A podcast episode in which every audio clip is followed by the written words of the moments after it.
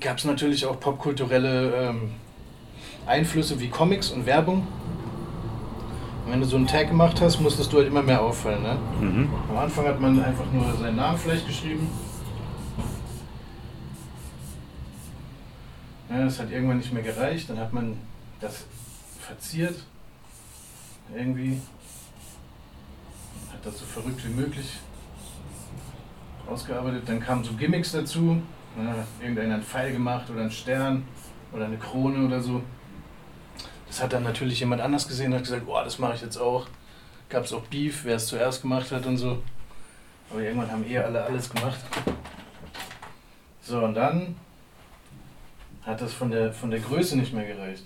Dann sind die hingegangen, haben natürlich sich selber Marker gebaut. Oft einfach so einen äh, Schuhcremebehälter. Dann haben sie so einen Sta Tafelschwamm reingesteckt und sich Tinten selber gemacht, die halt ähm, schön decken und flüssig sind. Und dann wurde das Ganze einfach vergrößert.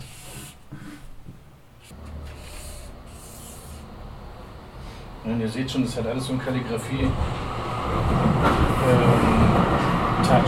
Kalligrafie ist die Kunst des Schreibens oder des Ja, so Schönschreibens sagen. oder so, oder? Also ich muss das nachgoogeln, als Sie Also- das also- sagten.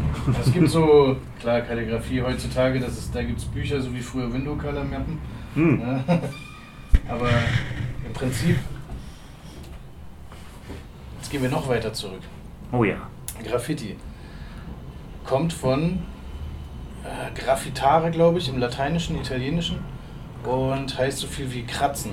Ah, Ja, und die ersten Leute, die so Monumente gebaut haben, die haben natürlich als Erschaffer dieser Monumente haben die ihre Namen drin hinterlassen, damit man weiß, wer es gemacht hat. Mhm. Oder einfach um zu sagen, ich war hier, ich war dran beteiligt. Ne? Die haben einfach so das gebrandet damit. Und die sind dann auch überall rumgelatscht. Da gab es einen berühmten in, in Griechenland, Namen vergessen. Dann gab es auch ein Phänomen bei den Amis, äh, bei den Soldaten in Vietnam. Die haben überall das gleiche hingemalt. Hier, das kennt man. Ja, so ein Männchen, dann da haben sie hingeschrieben, Leroy was here. Das ist wie so ein Toilettengraffiti, was in ganz Vietnam aufgepoppt ist und dann später auch in Amerika von den Mhm. Leuten, die zurückgekehrt sind. Das war so ein kollektives Ding, jeder hat das irgendwie gemacht. Naja, und dann gibt es beim Herstellen von Schrift, ne, bei diesen ganzen ähm, Meißelungen, wie bei einem Grabstein oder bei so ähm, Tafeln, ne, hast du halt dieses Werkzeug und du kannst eigentlich nur diesen Strich machen und zur Seite. Und so hat sich eine ganze Schrift entwickelt, ne, mit diesen Rundungen hier noch.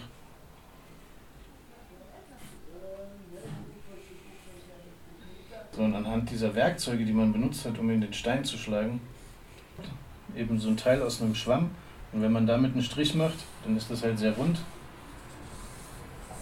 Auch mit der Sprühdose. Oder man hat so einen Keilstift gehabt. So ein Ding ja, desto besser. Ich glaube, der ist schon ziemlich durch. Ich damit neulich eine Bühne gemalt. ja, das echt nicht sein. Da hast du halt so einen breiten Marker, ne? Ähm, mit das P. Das wäre natürlich alles ausgefüllt. So, und jetzt hast du überall diese breiten Marker, überall diese Pfeile, Sterne, Kronen, ne? Und das Ding war, man musste ja irgendwie auffallen. Ganz New York sah eigentlich aus wie, eine, wie ein Studentenklo, das war alles vollgemalt. In, in manchen Bezirken kamen die gar nicht hinterher mit dem Putzen und haben es auch irgendwann aufgegeben. Und weil man dann nicht mehr so auffällig war, sind sie irgendwann hingegangen und jetzt fängt die eigentliche Technik an. Haben die dann Outlines da drum gemacht.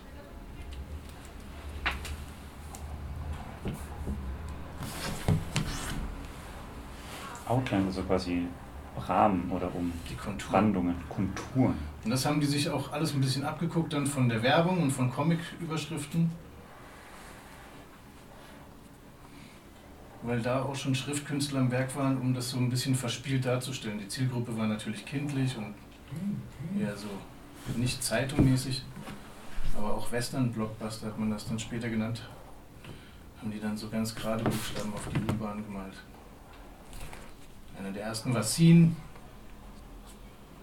und Phase, Phase 2, die haben so die ganzen Errungenschaften gemacht. Ja, und das jetzt als ganzes Tag ausgearbeitet. Irgendwann hat das auch nicht mehr gereicht. Dann haben wir noch eine Linie drum gezogen. Ich mache die jetzt ein bisschen entfernt, weil schwarz und blau ist. So nah beieinander. Das wäre dann eine Second Outline. So, das sind nur die Basics. Und das alles machen wir fast gar nicht. Weil wir machen eher was ähm, Street Art mäßiges. Street Art ist aufgebaut auf der Graffiti-Kultur. Die ganzen Graffiti-Künstler, die dann später in den 90ern oder auch schon in den 80ern, 90ern die Techniken, die Sprühdosen, das ganze Kommerzielle, was drumherum war, auch die Hip-Hop-Kultur, diese vier Elemente, Breaken, DJing, Graffiti und Rap, das wurde alles marketingtechnisch total krass verwurstet. Eine anfängliche ähm, Protestbewegung wurde gegen die kapitalistischen Einflüsse, war irgendwann eine kapitalistische Bewegung. Hm. Ja, Nicht also, so oft ist. ja, Skaten, alles, alles wird Leider, geschluckt, ja. ne? es wird alles verkauft. Aber es gibt natürlich Seitenströme, man muss nicht Mhm. immer mit dem Mainstream mitgehen. Das stimmt. So, und dann kam Street Art. Da haben die dann in Paris, ist das meist entwickelt worden, würde ich sagen. Wenn jetzt zum Beispiel Black Lerat war so ein Künstler, der hat Schablonen benutzt und hat so Ratten gemalt. Ne? Banksy hat dann politische Statements gegeben ähm, und hat auch halt, ja, dadurch, dass er nie sein Gesicht gezeigt hat und sich Das ist immer, immer, noch rar so, gemacht hat. Also, weiß man immer noch nicht, wie er aussieht. Ne, man weiß nicht, wie er aussieht, aber mittlerweile ist auch eine riesen Marketinggesellschaft Mhm. dahinter. Ne? Also man geht sogar davon aus, dass Jeff Koons einen Großteil an der Kohle am Anfang reingesteckt hat, bevor er die ganz großen Projekte gemacht hat. Wer ist Und- Jeff Koons? Der von Amazon? Nee, Der das ist Jeff Bezos. Jeff Bezos, stimmt. Nee, Jeff Koons ist so ein äh, Künstler auch. Okay. So ein super avantgardistischer Typ, der ja, der sagt, das Medium ist nicht die Kunst, sondern das Geld. Und ähm, es liegt nahe, dass der wahrscheinlich die ganze Banksy-Geschichte mit Geld vollgepumpt hat und vielleicht zwei, drei andere Künstler auch, die sich daran beteiligt haben. Okay. Ja, also man, man weiß, dass der in Berlin bei der Ausstellung zum Beispiel waren auch diese ganzen anderen Leute da, die nicht ausgestellt haben, aber voll Mhm. die Größen sind. Und die sind im Okay. Vorfeld rumgelaufen, haben gesagt, wo alles hängen soll. Mhm. Weil er persönlich kann da halt nicht aufkreuzen. So. Aber könnte es nicht auch sein, dass, Bank, dass es Banksy gar nicht gibt und er, und er quasi von vielen Einzelmenschen wiedergegeben? Banksy gibt es auf jeden Fall. Also klar, es gibt eine Gruppe, die, also als richtiger Künstler, und das hat er auch in seinem Film Exit Through the Gift Shop Das gezeigt. ist der, wo rauskam vor zehn Jahren? Also Genau. Zehn Jahren, den kenne Genau, ich, glaube ich. das war so, oh, jetzt ein Banksy-Film, ne? Und dann gehst du da rein oder guckst du den an. Und auf einmal warm. geht's von Banksy zu einem anderen Dude, Stimmt, das hat mich auch so irritiert zu damals. Mr. Brainwash. Und Mr. Brainwash ist so ein verrückter Typ und da weiß man bis heute nicht, ob er eine fiktive Figur ist oder halb darstellerisch oder ne, ob der das wirklich gemacht hat. Er verkauft Bilder, die man auch kaufen kann. Und da haben sie dann gezeigt, dass Mr. Brainwash die ersten Impulsideen hatte, aber letztendlich dann so 20 andere Menschen das alles für ihn umgesetzt haben. Ne? Mhm. Und er ist dann letztendlich, er hat sich irgendwo einen Fuß gebrochen, ist dann mit seinem Rollstuhl fährt er an den ähm, Siebdruckpostern vorbei mit dem Motiv, das er sich ausgedacht hat und sprüht dann so ein bisschen selber mit der Sprühdose und spritzt mit dem Pinsel drauf, sodass das äh, dann so sein Final Touch und jedes Ding individuell ist. Ja. ja, Banksy ist auf jeden Fall ein Riesending, ja. Aber ist auch schon mittlerweile in der Kunstscheune bei der Oma Christel angekommen, die dann zu Mhm. irgendeinem Street Art Künstler geht und sagt, bin hier, Banksy. Hast, nee, hier hast du 100 Euro, kannst du mir die Schablonen machen, damit ich dann auch Banksy-Schablonen machen kann. Und dann hockt die da und grundiert Leinwände, macht weiß, schwarz, vielleicht noch was Rotes. Ja, ist auf jeden Fall überproportional ähm, abgenutzt, würde ich sagen. Aber die Statements von, dem, von den ähm, Aktionen, die er macht, sind schon geil. Zum Beispiel hat er mal das Dismaland gemacht. Da hat er ein kapitalistisch, kri kapitalismuskritisches ähm, Freizeit, Freizeitpark hat er da aufgebaut. Das war krass. Ne, so mit brennenden Autos Mhm. und irgendwelchen krassen Szenen, Mhm. ne, wo du dir halt, wenn du dir jetzt keine Gedanken über Kapitalismus machst heutzutage, dann vielleicht doch mal Gedanken machst, Mhm. wo dein Handy herkommt und sowas. So, wen man auch sagen muss, also das ist London auf jeden Fall. Das ist ein Riesending. Black Lyra, Banksy, da sieht man Ähnlichkeiten. Ähm, dann gibt es noch einen, der heißt Above. Und Above, also oben oder drüber. Der hat einfach immer nur das hier gemacht. Pfeile nach oben. Nichts anderes.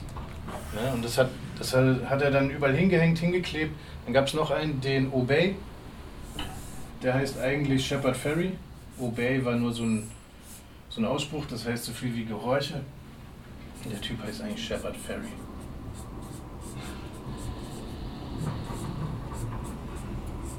Ich glaube sogar, das ist wie die Fee. Ich mach's mal in Klammern.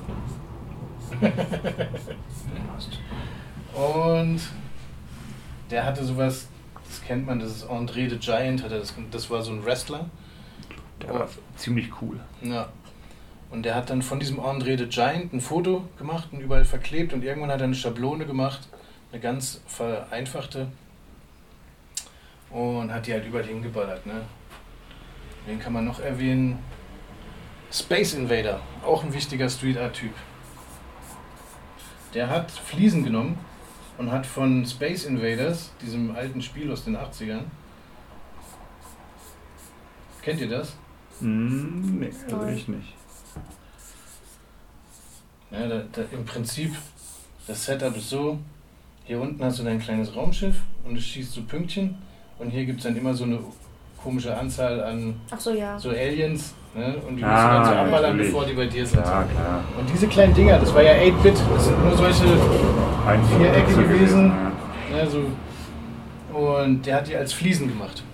Hat die irgendwo vorbereitet, hat die dann umgedreht, hat dann so eine, ich denke mal Silikon oder irgendeine so eine Mörtelmasse aus der Tube genommen. Und dann hat er diese Teile genommen, wie so ein Pizza-Ding, ist irgendwo hochgeklettert und hat die dann so dran geklebt. Auf der ganzen Welt. Ist, glaube ich, aus L.A. Der wird auch in dem Exit Through the Gift Shop, glaube ich, behandelt. Ja, und das sind so die krassen Großen. Und dann gibt es halt Herakut, kennt man auch. Ähm, an der Ganter Brauerei gibt es ähm, so einen Charakter. Das ist so ein Mädchen, das sitzt da und dann wächst so ein Baum, glaube ich, aus ihrem Kopf so ein bisschen. Mhm. Wenn du an der Ganter Brauerei vorbeifährst. Ja, und das war Hera von ähm, KB Crew aus Wiesbaden und Akut. Weiß gar nicht, aus welcher Stadt der kam. Aber die waren sehr lange zusammen, haben auch als, ähm, als Pärchen und als Künstlerpaar halt viel gerissen. Und er ist so aus der McLean Crew gewesen, die ersten, die hyperrealistische Graffitis in Deutschland gemalt haben. Die haben auch ein Buch rausgebracht. Und Hera hat er so gescribbelt. Und witzigerweise hat sie jetzt von ihm die 3D-Sachen ziemlich gut gelernt und macht, kann das jetzt alles alleine. Und er Mhm. macht seine Dinge halt. Er ist, glaube ich, jetzt auch eher so Grafikdesigner und Dozent. Ja, und wenn du eingibst Street Art auf Google, ne, du findest halt tausende Sachen. So, was machen wir? Wir haben diese Riesenflächen. Die müssen wir voll kriegen. Ich habe mir gedacht, erst Wilhelm Tell. Die Geschichte ist äh, so ein Typ, der ist so ein richtiger ähm, Community äh, Chief, ne, der hält die alle Leute zusammen, ist immer für Gerechtigkeit. Dann gibt es irgendwo so einen krassen Landlord, der alle terrorisiert und überall die Steuern abgreift ungefähr. Und man erfährt bei Wilhelm, man muss wissen, es gibt eine Wilhelm Tell Saga und Friedrich Schiller hat sie dann als Roman geschrieben oder als, ich weiß gar nicht, wie man das nennt, diese Art von Roman. Auf jeden Fall in dieser Erzählung von Schiller ähm, ist er halt so ein richtiger Community-Held. Ja? Da gibt es einen, der muss irgendwie über den See gefahren werden und äh, dann kentert der fast und dann rettet der Wilhelm Tell den und alle feiern den und dann gibt es halt Beef mit diesem Landlord und dann geht natürlich Wilhelm Tell hin und sagt, jo, was geht? Geht gar nicht, ja. Und dann wollen die den irgendwie bekriegen, machen es dann doch nicht. So, und dann sagt dieser Landlord als Strafe für eine besondere Situation, ähm, musst du jetzt, weil sein Sohn gibt an, dass er einen Apfel aus einer gewissen Entfernung mit Leichtigkeit trifft. Und dann sagt der Landlord zum Wilhelm Tell, so jetzt schießt du deinem Sohn den Apfel vom Kopf. Und er hat Skrupel, will das natürlich nicht machen. Seine Frau ist eh schon sauer auf ihn, weil er so viel Zeug für die Community macht. Und dann schießt er sagt der Sohn, nein, du machst das, hat an ihn geglaubt, weil der Sohn an ihn glaubt, sagt er, okay, er macht das, trifft. Hat aber für den Fall, dass er nicht trifft, schon einen anderen Fall noch aufgespart, um den Landlord gleich mitzukillen. Hat natürlich erst alles geklappt, dann kriegt der Landlord mit, dass er noch einen zweiten Fall für ihn hat und will ihn dann trotzdem so drängt ihn in die Flucht. Ja, und dann geht so ein Riesendrama los. Eigentlich eine tolle Geschichte, nur habe ich dann gelesen, das war Adolf Hitler sein Lieblingsbuch, Ah, bis er gelernt hat, dass er eigentlich dieser Landlord ist, der Tyrann, gegen so. den alle sind.